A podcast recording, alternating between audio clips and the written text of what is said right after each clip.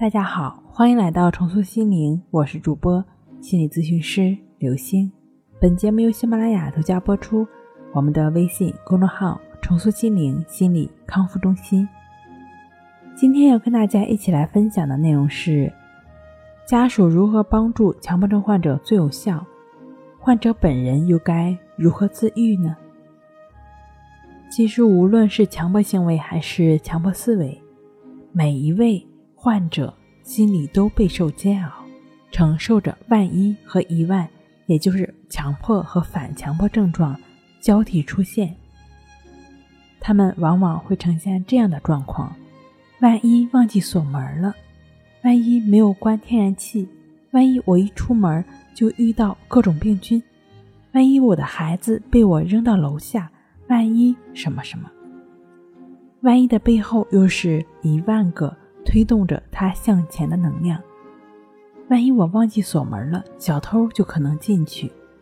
万一我家的财产被盗了，万一窥视到记录密码的文件，我们家所有的资金就都不安全了。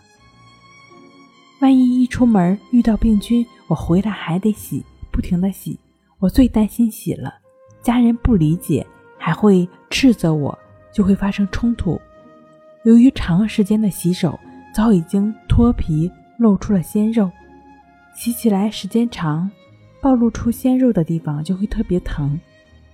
万一不出去，时间一长就更不想出去了。万一以后连门都出不了了，可怎么办？强迫症朋友的你会有类似的一些问题吗？其实和强迫症在一起。痛苦的不仅仅只是本人，还有和他一起生活的人，比如说家属。对于家属来说，的确是一种痛苦的煎熬。家属从对强迫症患者的无奈、沮丧、不理解，到愤怒、责备，最终可能发展成为听之任之，或者直接代劳。要知道，这些对于强迫症患者来说都是百害而无一利的。强迫症心理的冲突，往往源自于日常生活。在强迫症患者的恢复过程中，家属其实发挥着不容忽视的作用。作为家属，不需要掌握渊博的知识和熟悉技术，可以买几本强迫症书自己看一看，给自己扫扫盲、充充电，以便更好地理解。家人心里的强迫与反强迫的冲突的痛苦感，众多患者心里呢，常常是非常孤独的，由于不被理解，深感凄凉。相反的，那家属呢，在这个时候需要常常为他们打打气、鼓鼓劲儿，在情绪上给予安慰、支持，以真挚的爱唤起患者对康复的渴望和继续治疗的决心。那么很显然，在爱的滋养、关心、支持和陪伴下，强迫症朋友也就能够更好的以相对平静的心态去面对症状，更好的姿态来接受调整。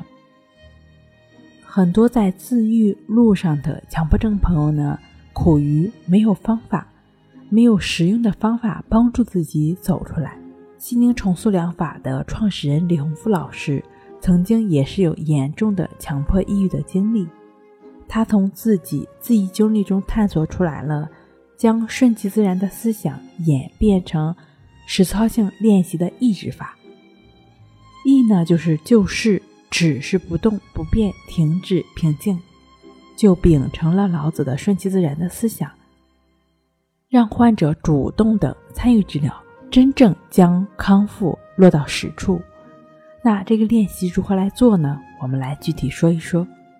这个练习就是对于我们所经验到的任何想法、念头、感受，对它进行描述，并在后面加上“亦是如此”。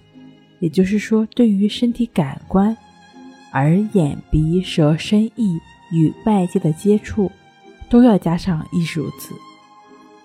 这个练习呢有五个方面需要注意。第一，这个练习是对于当下所经验到的，不做任何改变、控制、寻找、消除，只是停留在当下产生的状况中，不去寻找任何的效果感觉。二，对每一个自己经验到的引起自己注意的，都要不加分别的、同等的加上亦是如此。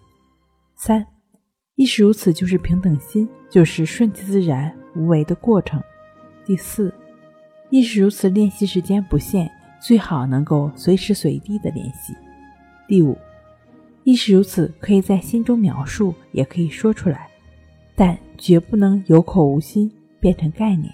很多朋友呢，通过亦是如此融入在生活中，大量持续的练习呢，强迫的问题有了很大的转变。